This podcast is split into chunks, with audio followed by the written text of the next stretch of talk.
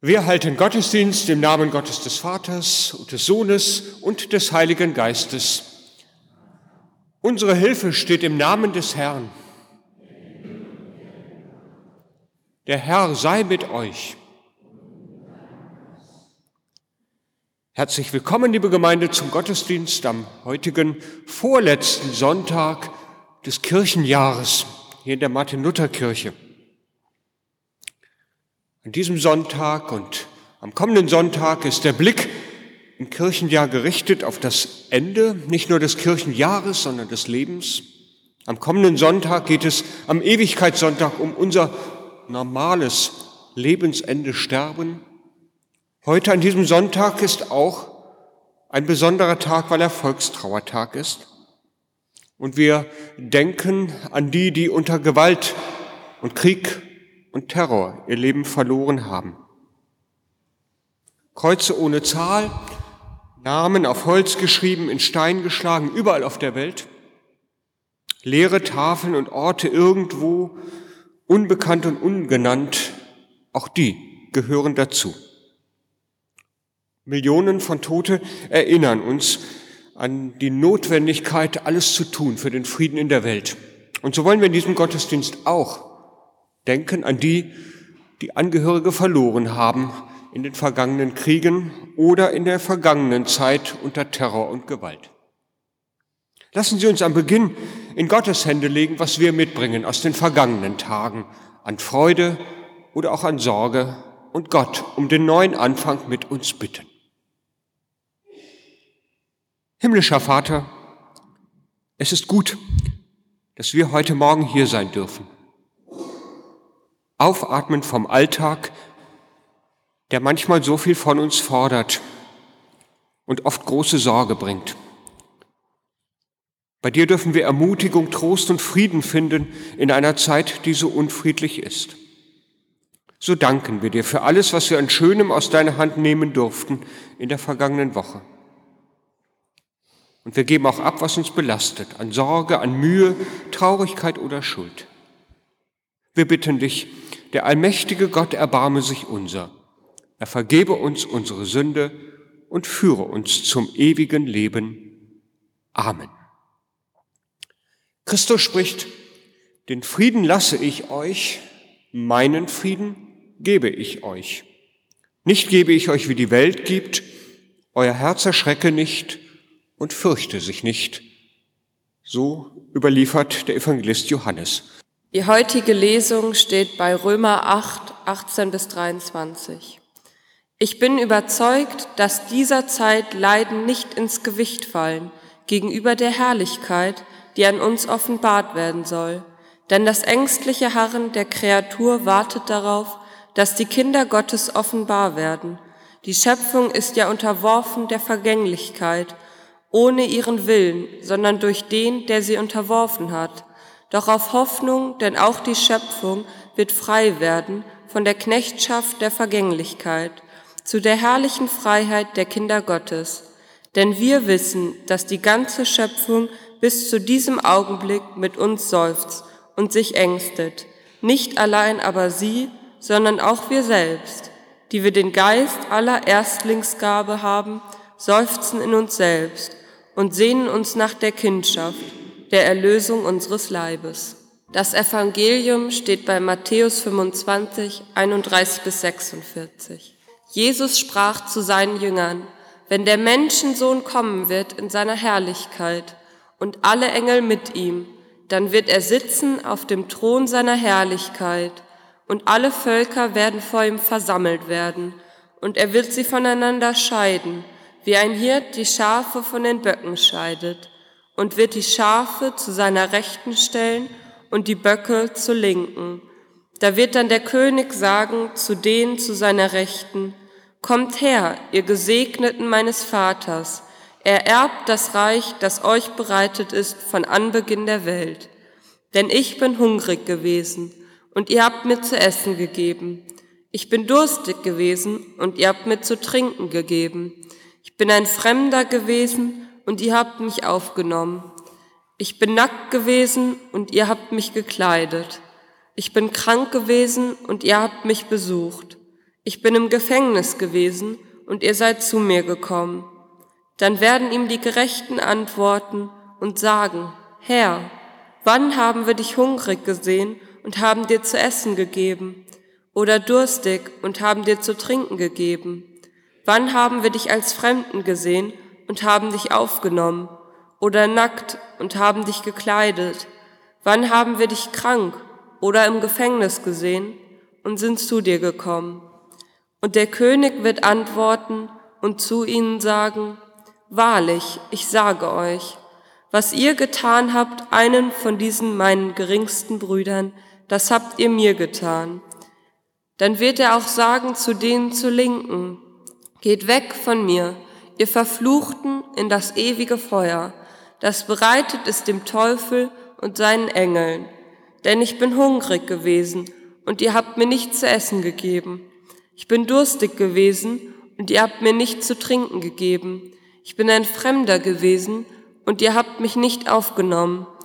Ich bin nackt gewesen und ihr habt mich nicht gekleidet. Ich bin krank und im Gefängnis gewesen und ihr habt mich nicht besucht. Dann werden sie ihm auch antworten und sagen, Herr, wann haben wir dich hungrig oder durstig gesehen? Oder als Fremden oder nackt? Oder krank oder im Gefängnis und haben dir nicht gedient? Dann wird er ihnen antworten und sagen, Wahrlich, ich sage euch, was ihr nicht getan habt, einem von diesen Geringsten, das habt ihr mir auch nicht getan. Und sie werden hingehen, diese zur ewigen Strafe, aber die Gerechten in das ewige Leben.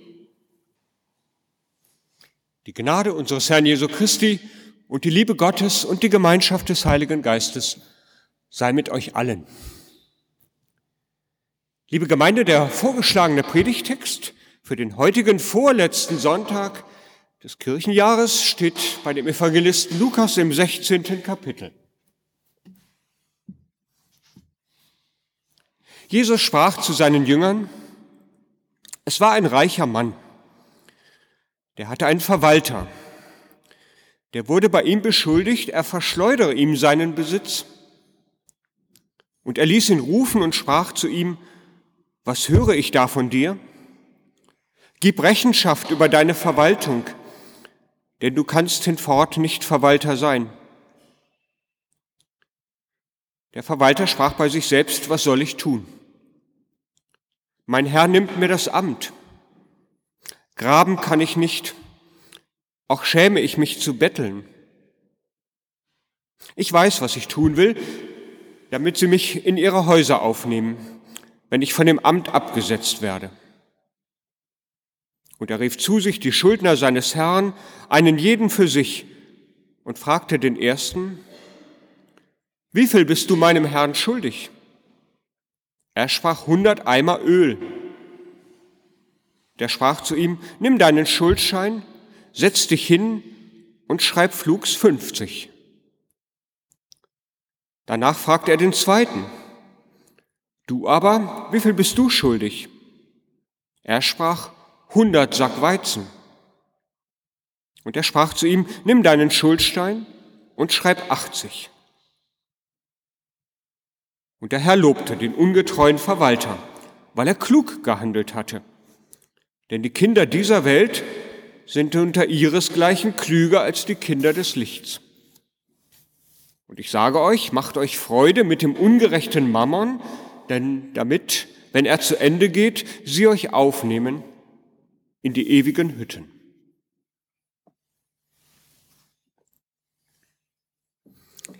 Liebe Gemeinde im Kalender der Kirche ist heute der vorletzte Sonntag des Kirchenjahres. Gewidmet der Besinnung auf das Ende des Lebens und auch der Besinnung auf das jüngste Gericht. Wir haben eben die Evangelienlesung gehört, wo am Ende geschieden wird zwischen Schafen und Böcken. Im Kalender der weltlichen Gedenktage ist heute aber auch Volkstrauertag. Heute wird im Bundestag und in zahlreichen Gedenkfeiern der Toten beider Weltkriege gedacht. Auch hier in Detmold wird das so sein. Kaum ein Mensch der vor dem Ende des Zweiten Weltkrieges geboren wurde, ist von den Erfahrungen von dem Tod verschont geblieben. Von traumatischen Erfahrungen im Bombenkrieg, auf der Flucht oder durch Vertreibung. Auf den Friedhöfen und an Gedenksteinen wird an einen gefallenen oder vermissten Sohn oder Bruder gedacht. Und dort stehen auch die Grabmale derer, die bei Bombenangriffen ums Leben kamen. Die Älteren, die haben das alles noch selber erlebt. Die Jüngeren haben in ihren Familien Geschichten gehört, in denen erfahrbar wurde, wie der Krieg Familien getroffen hat. Und heute, an diesem Tag, sind hier und da in Deutschland auch Opfer aus der jüngsten Vergangenheit zu betrauern. Ich finde, die darf man auch nie vergessen. Soldaten, die bei Auslandseinsätzen der Bundeswehr getötet wurden, Mitarbeiter von Hilfsorganisationen, die durch Terror oder Katastrophen ums Leben kamen. Das ist der äußere Rahmen auch von unserem Kalender her für diesen Tag und auch für diesen Gottesdienst. Soll man da eigentlich sagen von der Kanzel in der Kirche? Manche erwarten vielleicht zu Recht, dass von der Kanzel jetzt heute etwas ganz Tröstliches, Besänftigendes und Freundliches gesagt wird. Ja, es wird so sein, aber bleiben wir noch einen kleinen Moment erst einmal bei unserem Predigtext und den Weg, den er geht. Und bleiben wir noch einmal bei dem äußeren Rahmen. Die Erinnerung an Zeiten von Krieg, von Verfolgung und Brutalität in unserem Land, die lässt ja auch gleichzeitig immer die Frage aufkommen, wie das sein konnte, dass das möglich war, solche Brutalität gegenüber Menschen, anderen Glaubens oder anderer Menschen mit Behinderung oder Menschen, die einfach anders gedacht haben. Wie es sein konnte, dass Denunziation, öffentliche Gewalt, staatlich gefordertes oder auch gefördertes Töten möglich war. Wie es sein konnte, dass der Staatsapparat ein ganzes Volk gleichschalten konnte und man wegsehen konnte. Noch immer gibt all das, was da damals geschehen ist, finde ich bis heute Anlass zum Gedenken, zur Traurigkeit, auch ein Stückchen zur Sorge. Sorge deswegen, weil ich mir die Frage stelle, können wir heute, Jahrzehnte später, eigentlich sicher sein, dass sowas nicht wieder geschieht? Sind wir gefeit vor so einer Dynamik, die, einen, die die einen zu Tätern und die anderen zu Opfern macht? Es kann ja, glaube ich, ganz schnell passieren, so eine Dynamik, wenn man nicht früh genug aufpasst. Und noch immer warten Menschen auf Versöhnung und Wiedergutmachung, sofern das überhaupt ein angemessenes Wort ist. Noch immer kommt mir auch an die Ohren die Aufforderung, Rechenschaft abzulegen als Volk oder als Einzelne im Blick auf unsere Vergangenheit, ebenso wie im Blick auf Gegenwart und Zukunft. Schauen wir mal in unserem Predigtext. Da geht es um Rechenschaft. Rechenschaft ablegen muss der Verwalter, von dem dort die Rede ist. Es war ein reicher Mann, der hatte einen Haushalter, der wurde bei ihm beschuldigt, er verschleudere ihm seinen Besitz. Und er ließ ihn rufen und sprach zu ihm, was höre ich da von dir? Gib Rechenschaft über deine Verwaltung denn du kannst hinfort nicht Haushalter sein. Und die Geschichte erzählt uns weiter, der Verwalter kommt gar nicht erst auf den Gedanken, sich zu verteidigen. Die Vorwürfe sind wahr, er weiß genau, da gibt es nichts zu beschönigen. Zugleich setzt sofort sein Überlebenstrieb ein. Was kann, was muss er tun, damit sein Lebensunterhalt gesichert ist? Jetzt, wo er seine Stelle wahrscheinlich verlieren wird. Der Haushalter sprach bei sich selbst, was soll ich tun? Mein Herr nimmt mir das Amt, graben kann ich nicht, auch schäme ich mich zu betteln. Ich weiß aber, was ich tun will, damit sie mich in ihre Häuser aufnehmen, wenn ich von dem Amt abgesetzt werde. Also, als der Verwalter mit der Aufforderung konfrontiert wird, Rechenschaft abzulegen, da selbst keine Selbstbesinnung ein oder gar Reue. Er weiß um sein falsches Verhalten, um seine Fehler. Aber das scheint ihn in diesem Moment weniger zu kümmern. Statt sich mit dem schlechten Gewissen zu plagen, sorgt er sich darum, wie es jetzt gut weitergehen kann. Was muss ich tun? fragt er sich. Was muss ich tun, damit sich andere um mich kümmern, wenn ich meinen Posten verliere? Und dabei denkt er nicht im entferntesten daran, jetzt irgendwie eine ordentliche Arbeit anzustreben. Entwickelt lieber einen raffinierten Plan, wie er sich Freunde machen kann oder besser, wie er andere dazu bringen kann, sich ihm verpflichtet zu fühlen, so dass sie ihn aushalten werden. Und so ruft er alle Geschäftspartner seines Arbeitgebers zu sich, die Schulden haben und vereinbart einen Teilerlass ihrer Schulden. Für diese Leute ein gutes Geschäft und auch für ihn. Denn nun hat er Menschen, die sich um ihn kümmern werden, weil sie ihm dankbar sind. Aber auch, damit der krumme Deal nicht irgendwann herauskommt. Und das alles heute, an diesem Tag hier in der Kirche, aus der Bibel zum Thema Rechenschaft ablegen? Und dann geht die Geschichte ja auch noch nicht einmal gut aus. Haben Sie es noch im Ohr? Moralisch gut in dem Sinne, in dem der ganze Schwindel vielleicht auffliegt und das hinterlistige Verhalten des Verwalters bestraft oder wenigstens gerügt wird. Ganz im Gegenteil. Da heißt es, der Herr lobte den ungetreuen Verwalter. Er lobte den ungetreuen Verwalter, weil er klug gehandelt hatte. Denn die Kinder dieser Welt sind unter ihresgleichen klüger als die Kinder des Lichts. Und ich sage euch, dann kommt dieser ganz schwere Satz, macht euch Freude, Freunde mit dem ungerechten Mammon, damit, wenn er zu Ende geht, sie euch aufnehmen in die ewigen Hütten. Ich bin ganz ehrlich, als ich diese Woche diesen Text gelesen habe, war ich spätestens an dieser Stelle ins Stutzen geraten. Fast automatisch kam meine Frage, was ist das denn? Keine Ermahnung, keine Strafe, stattdessen Lob? Ist das nicht eigentlich ein Schlag ins Gesicht derer, die versuchen, fair und gerecht zu leben, ohne solche Tricks durch Leben zu gehen, durchs Leben zu gehen? Sehen wir noch einmal genauer hin. Warum wird dieser Verwalter eigentlich gelobt?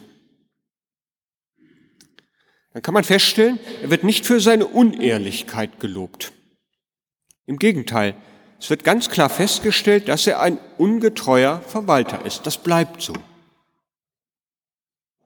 Aber gelobt wird er, weil er klug gehandelt hatte.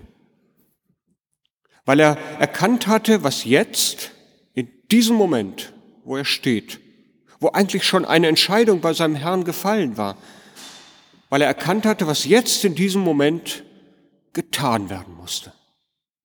Jetzt angesichts seiner ganz persönlichen Katastrophe, der Verlust des Arbeitsplatzes, da muss er für sich und seine Zukunft sorgen, seine Existenz sichern. Das tut der Verwalter auf seine zugegebenerweise etwas unkonventionelle Art. Er macht sich dabei keine Illusionen und er denkt auch gar nicht daran, sein Leben grundsätzlich zu ändern. Graben, also von seiner Hand Arbeit leben, das kann er nicht und betteln, da schämt er sich. Entschlossen, mutig und klug ergreift er also die Möglichkeiten, die sich ihm bieten. Er macht sich, wie es da am Ende dieses Bibeltextes heißt, Freunde mit dem ungerechten Mammon. Und Jesus lobt den ungetreuen Verwalter, weil er in diesem Moment klug handelt. Klug handeln bedeutet für mich in dem Moment, er hat in seiner ausweglosen Situation, er hat in seiner Katastrophe das getan, was noch in seinen Möglichkeiten stand, in seinen Kräften und Fähigkeiten. Ich glaube, wenn Jesus uns diesen ungetreuen Verwalter heute vor Augen hält, dann möchte er nicht, dass wir alle zu ganz gerissenen, sage ich mal, gewissenlosen Menschen werden, sondern er möchte, dass wir in unserer Situation, in der wir gerade sind, in Katastrophen nicht zögern und grübeln, sondern tun, was nötig ist, was jetzt in unserer Kraft steht. Was hat diese unmögliche und zugleich so realistische Geschichte eigentlich mit unserem Tag heute zu tun? Der vorletzte Sonntag des Kirchenjahres ist mit all seinen Lesungen, die wir eben gehört haben, dem Gedenken auch an das Gericht am Ende gewidmet. Die Weltkriege, die wir in unserem Land oder in der Welt hatten, so ungeheuer schrecklich sie waren, sie waren nicht das jüngste Gericht. Auch die vielen Kriege und furchtbaren Katastrophen seitdem waren nicht das jüngste Gericht. Obwohl immer wieder Menschen auftauchen, die angesichts solcher Schrecken das nahe Ende beschwören. Jesus sagt an einer anderen Stelle einmal, das Reich Gottes ist nahe herbeigekommen. Er war also auch ein Endzeitprediger. Aber er hat es nicht berechnet, wann es irgendwann kommt, sondern er hat gesagt, heute, jetzt und hier kommt es. Heute, jetzt und hier, so verstehe ich das, da entscheidet sich, was du tust, auf welcher Seite du stehst. Ob du ein Kind dieser Welt oder ein Kind des Lichtes bist. Heute entscheidet sich, wenn du zum Beispiel auf deinem Weg einen Menschen siehst, der deine Hilfe braucht. Gehst du dann vorbei, wie vielleicht der Priester oder der Schriftgelehrte? Oder bleibst du und hilfst, wie der barmherzige Samariter. Also, es ist nicht die Frage, was unsere Großeltern, unsere Eltern getan haben, es ist nicht die Frage, was wir getan hätten für mich an diesem Tag, sondern die Frage, was würde ich tun, wenn ich jetzt gefordert wäre in einer solchen Situation? Was würde ich heute tun? ist die Frage, ob wir uns im Zweifel auf die richtige Seite stellen. Auf die Seite derer, die schwach sind, die bedrängt oder unterdrückt werden, die Hilfe brauchen? Das jüngste Gericht, so verstehe ich unseren Text, das findet heute statt. Jetzt und hier. Es urteilt nicht einfach über die Taten der Vergangenheit, der Eltern, Großeltern, urteilt nicht über das, was wir heute, urteilt über das, was wir heute tun. Es beschönigt dabei auch nicht, so verstehe ich das. Es hält uns die Wahrheit vor über uns und unser Tun. Und wir sind aufgefordert zu überlegen, in dem Moment, was muss ich jetzt tun? Das ist die Aufforderung. Und dafür wird dieser ungetreue Verwalter gelobt. Nicht dafür, was er in der Vergangenheit getan hatte, sondern weil er jetzt in diesem Moment entscheidet. Ja, es ist klar, auf welcher Seite Jesus uns sehen möchte, glaube ich. Aber auch, wenn wir es jetzt nicht schaffen, uns an seine Seite, auf die Seite des Lichts zu stellen, ich kenne auch immer wieder meine Schwächen, meine Schwachheiten. Seine Hand, die bleibt ausgestreckt. Schaue da vorne auf unser Kreuz. Es ist das Zeichen für mich auch dafür, wie Gott gerade dafür uns die Hand hinstreckt, weil er uns kennt. Wir dürfen den Schritt hinüber auf die gute Seite noch einmal wieder neu probieren, weil Gott uns haben möchte in diesem Leben und in seiner Gemeinschaft und zum Wohl der Welt. Wer die Vergangenheit ansehen kann, mit all den Gefühlen und Gedanken, die damit verbunden sind, liebe Gemeinde, auch mit den schmerzlichen und traurigen, der findet die Möglichkeit, seine, finde ich, jetzige Lage auch immer wieder ganz ehrlich anzugucken. Und er darf darauf vertrauen, dass Gott die Hand reicht und mit uns heute wieder einen neuen Weg gehen will aber er uns auch auffordert, guck jetzt, was jetzt dran ist. Sei du so ein kluger Mensch in dieser Welt, in der du lebst. Vor Gott braucht jemand, braucht niemand Angst zu haben vor der eigenen Geschichte, vor der persönlichen, so wenig wie der des Volkes, zu dem man gehört.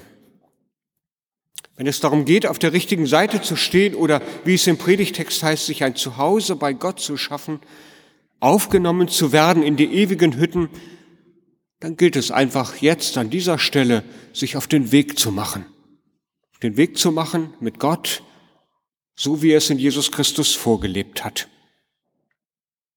Die Geschichte vom ungerechten Verwalter, sie zeigt mir auch zum Schluss, selbst dann, wenn ich denke, jetzt ist alles aus, jetzt geht eigentlich gar nichts mehr. Ich stecke in der Sackgasse oder bin von anderen in eine gedrängt worden. Gott gibt mir die Möglichkeit, Gott hat uns mit Verstand, mit Gefühle, mit Mut und Risikobereitschaft zur richtigen Zeit ausgestattet. Mit Stärken, auf die wir uns verstehen. Und die dürfen und sollen wir nutzen. Ja, wie der ungerechte Verwalter haben auch wir bei Gott eine Chance. Und die dürfen wir aus Gottes Hand neu nehmen. Er reicht uns auch an diesem Tag die Hand.